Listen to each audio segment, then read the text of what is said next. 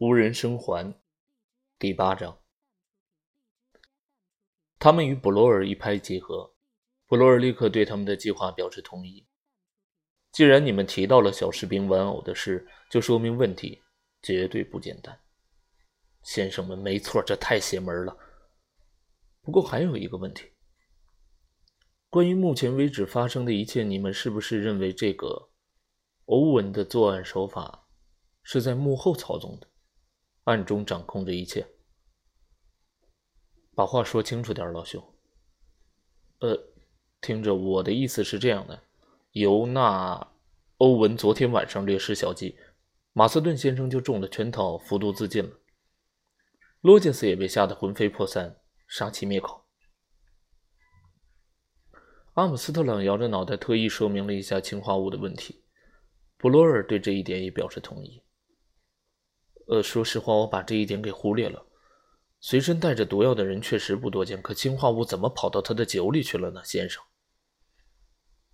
隆巴德说：“我也一直在琢磨这个问题。昨晚马斯顿喝了不止一杯，他喝到最后一杯的时间与之前几杯隔了一会儿，而他那只杯子就一直搁在桌子上或者其他什么地方。我想想。”呃，我记不清了，好像是放在靠窗户的那张桌子上。窗户是敞开的，也许有人在酒杯里偷偷加了氰化物。布洛尔不太相信，他说：“那那那个人能躲过我们所有人的眼睛？”隆巴德冷冷的说：“我们当时都没在意。”阿姆斯特朗慢条斯理的说。有道理，我们当时都被控告声唬住了，在屋子里吵吵嚷嚷，光顾着说自己的事情，谁也没注意。我看有这个可能。布洛尔耸了耸肩，很明显，凶手一定是这样干的。闲话少说，各位，我们行动吧。有谁正好带着枪吗？说不定会派上用场。隆巴德说：“我带了一只。”他拍了拍口袋，布罗尔的眼睛瞪大了。他用故作轻松的口吻说：“呃，你随身带着这玩意儿吗？”隆巴德说：“随身带着。你们也知道，我经常要去那些鸟不拉屎的倒霉的地方。”呃，明白了。布罗尔又说：“不过，呃，你从来没去过比这座岛更倒霉的地方吧？要是这岛上真的藏着一个杀人狂，他完全有可能是全副武装。”阿姆斯特朗咳嗽起来。呃，这一点你说的不一定对，布罗尔。杀人狂可不一定都是面目可憎、全副武装的样子。大部分杀人狂看起来安静、斯文、随和极了。呃，布罗尔说：“我觉得岛上的这位可不是你说的那种。”阿姆斯特朗医生。三个人在岛上展开了搜查行动，结果没想到小岛这么容易就搜完了。岛的西北角也是面朝大陆的一侧，是直垂入海的悬崖，光秃无物。岛上其他地方连一棵树都没有，也很少有其他植物。他们三个人有条不紊地进行地毯式搜查，把士兵岛从山顶到海边上上下下翻了个遍。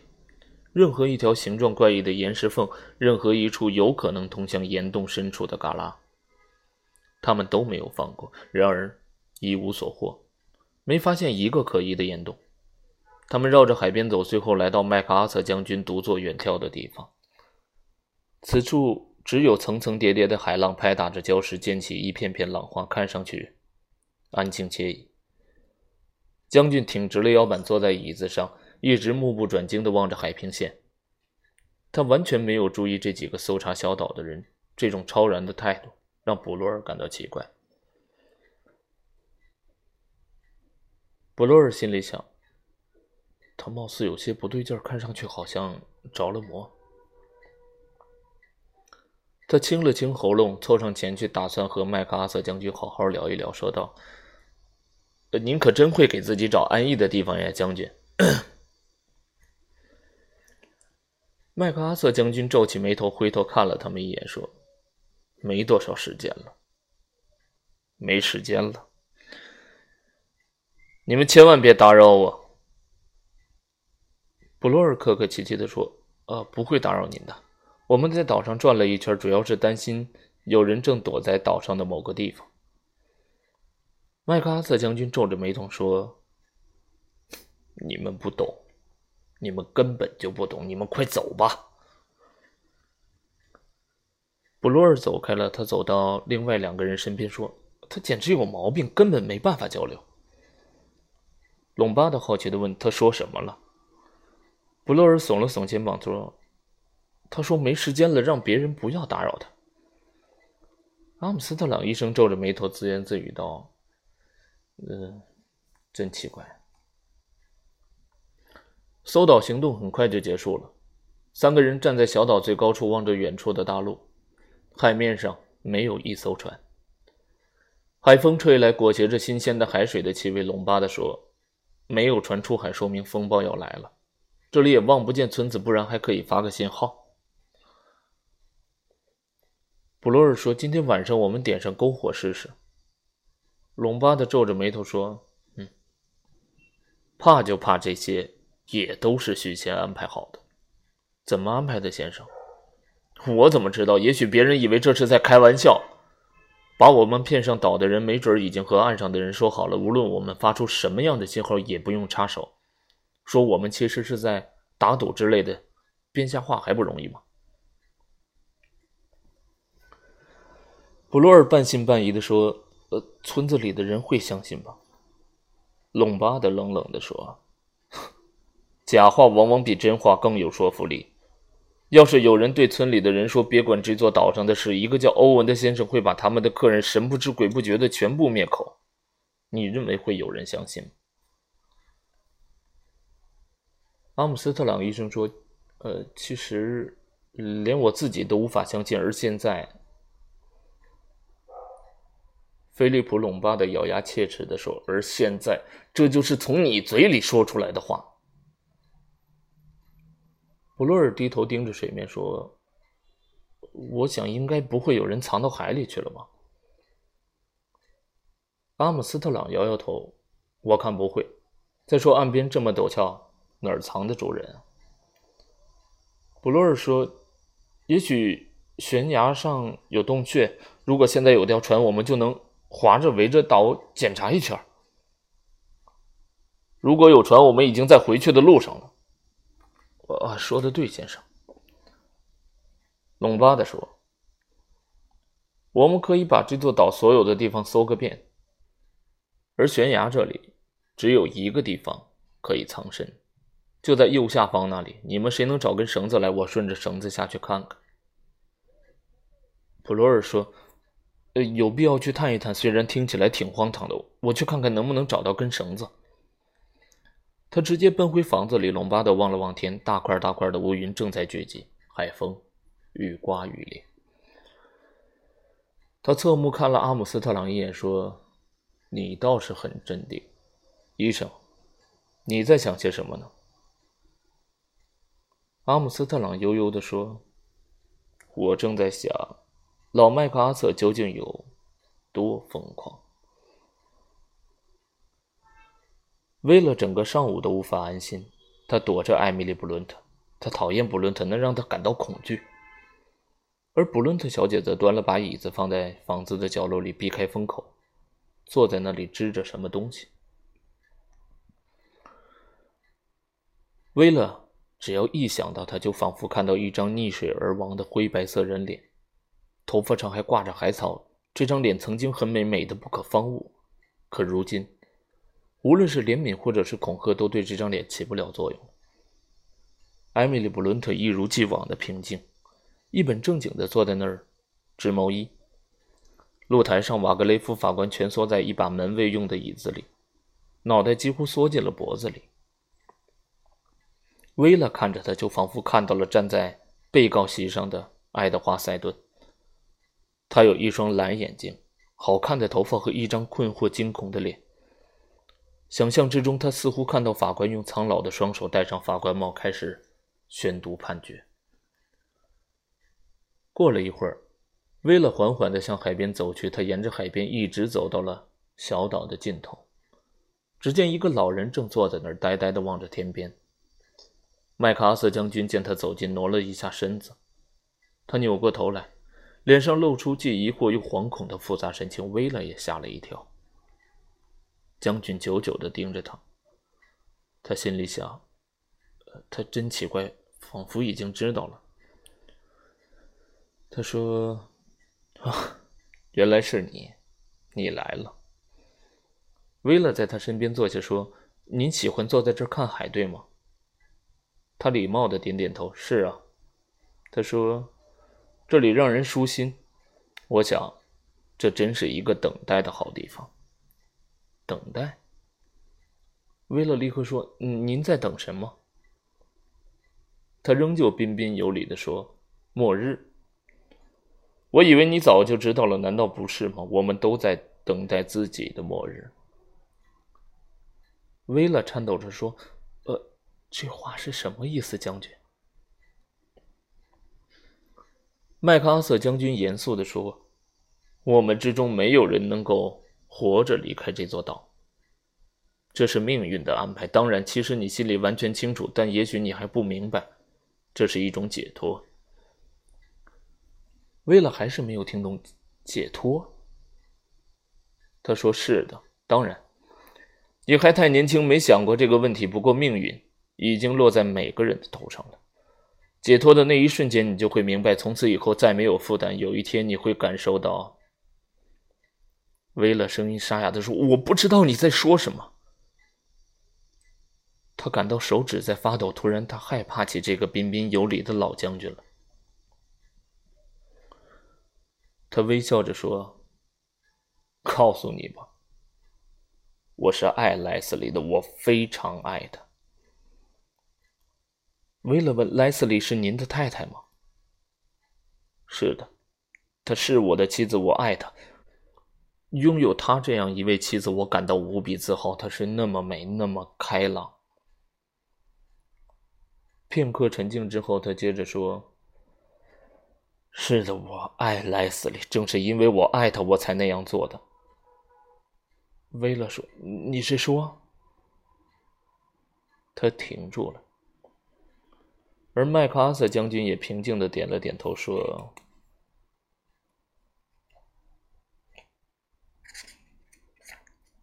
事到如今，不承认也没有用了，一切都要结束了。”我是故意把李奇蒙送上了死路，我想，这大概也算是谋杀。谋杀，听起来多可笑！像我这样守法的人，说什么也不会和谋杀联系在一起。我不后悔，他罪有应得。事后我是这样想的，可后来，威勒的声音变了。后来，他摇了摇头，看上去失魂落魄。我不知道，我不知道。后来一切都变了。我不知道莱斯利是不是发现了。我想应该没有吧。可是你知道吗？从此以后，我再也无法走进他的心。我们渐行渐远。再后来，他就去世了，只剩下我。一个人，威勒说：“一个人，一个人。”回音在岩石间回荡。麦克阿瑟将军说：“末日来临，你也会感到欣慰的。”威勒站起来，尖声的说：“我不明白您的意思。”麦克阿瑟将军说：“我明白，我的孩子，我明白。你不明白，你什么也不明白。”麦克阿瑟将军转过头看着大海，似乎不知道他就在他的身后。他声音轻柔的说：“莱斯利。”博洛尔把绳子缠在胳膊上，从房子那边回来了，正看见阿姆斯特朗盯着水面往下望。博洛尔上气不接下气的问：“龙巴特去哪儿了？”阿姆斯特朗漫不经心的回答：“他去证实自己的设想之类的，一会儿就回来了。布洛尔，我很担心。要我说，我们大家都在担心。阿姆斯特朗不耐烦的摆摆手：“不，我不是这个意思。我是在琢磨老麦克阿瑟，他怎么了？”阿姆斯特朗冷冰冰的说：“我们要找的是一个疯狂的人。你说，有可能是麦克阿瑟吗？”布洛尔不敢相信自己的耳朵，他说：“你的意思，他是个杀人狂？”阿姆斯特朗怀疑的说：“我我本不该乱猜，至少现在不该这样说他。当然，我并不善于治疗精神病，也没有跟他聊过。我的意思是，从来没有从医学的角度研究过他。”布洛尔怀疑的说：“如果你说他是个老糊涂，我同意，但我不认为。”阿姆斯特朗打断了他，极力的想让自己再次冷静下来。你说的没错，见鬼！一定有人躲在这个岛上。隆巴的回来了。他们把绳子仔细拴了。隆巴的说：“我会非常小心的。如果绳子突然抽紧，你们就要留神拽住。”阿姆斯特朗和布罗尔站在那里看着龙巴的爬下去。过了一会儿，布罗尔说：“你看，他的动作像只猫，是不是？”他的语气有些不对劲。阿姆斯特朗医生回答说。我觉得他以前肯定有很多爬山的经验，有可能。两个人沉默不语。过了一会儿，布洛尔说：“呃，总之这个家伙不是一般人，你明白我的意思吗？”“什么？呃，他不是一般人。”阿姆斯特朗疑惑的问：“此话怎讲？”布洛尔迟疑片刻：“我不知道具体怎么形容，但我绝对不会信任他。”阿姆斯特朗医生说。我看他是个冒险家，布洛尔说：“如果他是个冒险家的话，我敢打赌，准保是冒一些见不得人的风险。”他停了停，又继续说下去：“你是不是也正好带了把枪，医生？”阿姆斯特朗瞪起眼睛说：“我？天哪，我可没有！我为什么要带枪？”布勒尔说：“隆巴的为什么要带枪？”阿姆斯特朗犹豫地说：“我想，他是习惯了。”布勒尔的鼻子哼了一声，绳子忽然绷紧了，他俩双手使劲的攥着绳子。过了一会儿，绳子又松了。布洛尔接着说：“人们总拿习惯来说事儿。要是冷巴的去鸟不拉屎的地方带着把枪，也无可厚非；哪怕他带上汽油炉、水袋、呃臭虫粉之类的东西，也是无可非议。”但是他今天要到这儿来，也带上这具装备，就算是用“习惯”二字也解释不通吧。只有在小说里，人们才会带着把手枪到处的乱跑，把这个当成一种习惯。阿姆斯特朗摇摇头，看上去很困惑。他和布罗尔靠在一起，留意着隆巴德的动作。隆巴的搜查很彻底，不过他们很快就发现了，这么做不过是白费力气。过了一会儿，隆巴德爬到岩壁顶，伸手抹了抹额头上的汗水。好吧，什么都没有发现。这儿除了房子，就是悬崖峭壁。别墅很容易搜查，他们先把几间配套的房子搜查了一遍，然后把注意力转到了主楼。他们从厨房食品柜里翻出了罗杰斯太太用过的尺子，这可派了大用场。所有的犄角旮旯被他们地毯式的搜查了一遍。这幢新式建筑本来也不存在什么暗门或者是空墙，室内完全是宽阔的敞开式设计。他们从楼下开始搜，一直搜到楼上的卧室。上楼时，他们从窗户里看见罗杰斯端着一盘鸡尾酒向外面的露台走去了。菲利普·隆巴的低声说：“这家伙真了不起，居然能不动声色地照常工作。”阿姆斯特朗语气也颇为赞赏。我必须承认，他是一位非常一流的管家。布罗尔说，他太太是一位一流的厨师。昨天晚上那顿饭，他们走进第一间卧室，五分钟之后，他们又回到了楼道口。没有人藏在里面，房间里也没有任何可以藏人的地方。布洛尔说：“这儿有楼梯。”阿姆斯特朗医生说：“那通向下面的佣人房。”布洛尔说：“屋子的顶棚底下一定有个融水槽、蓄水池之类的设施，这种地方最容易藏身了，而且也只有这种地方。”就在他们站着讨论的时候，听见头顶上的声音轻轻的、偷偷摸摸的，像脚步声。三个人全注意到了这个声音。阿姆斯特朗一把抓住布罗尔的胳膊，隆巴的伸出一根手指，让两个人别出声。嘘，安静。又出现了，有人在他们头顶上方正在轻轻的、鬼鬼祟祟的走动。阿姆斯特朗悄声地说：“这声音应该是来自卧室，就是停放罗杰斯太太尸体的房间。”布洛尔也小声的回应道：“没错。”那个房间最好的藏身之处，谁也不会去那儿的。现在，尽量别出声。他们蹑手蹑脚地走上楼梯，走到那间卧室门外的楼道。三个人停下脚步。没错，有人在这个房间里。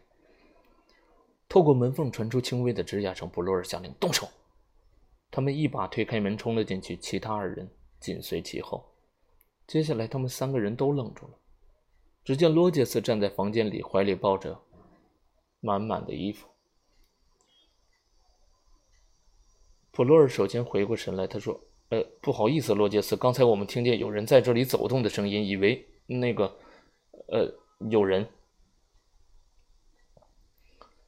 他说不下去了。罗杰斯，呃，抱歉，先生们，我刚刚在整理自己的东西，我打算搬到楼下去住。我选了最小的那间空房，不知道这样做合不合适。他是对阿姆斯特朗说的。阿姆斯特朗回答说：“当然没有问题，你换吧。”他的目光尽量避开床上盖着床单的尸体。罗杰斯说：“谢谢，先生。”他双手抱着衣物走出房间，顺着楼梯走到楼下。阿姆斯特朗走到床边，揭开床单，俯视着已经死去的罗杰斯太太。他脸上不再有恐惧的神情，只剩下空虚和茫然。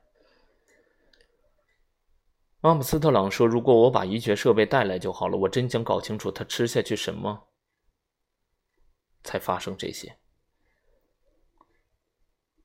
他转过身去对另外两个人说：“我有预感，我们放弃吧，绝对找不出任何东西。”布洛尔使劲扳着墙角边管道口的阀门，他说。罗杰斯真是行踪诡秘。刚才我们看见他还在花园里，谁也没听见他上楼的声音。隆巴德说：“所以我们才会以为有其他的人在这间屋子里走动的。”打开阀门之后，布洛尔钻进黑漆漆的管道入口。隆巴德从口袋里掏出一只手电，也钻了进去。过了五分钟，他们站在顶层的楼道口，三个人灰头土脸的面面相觑。浑身挂满了蜘蛛网。这座岛上只剩下他们八个人，没有其他人。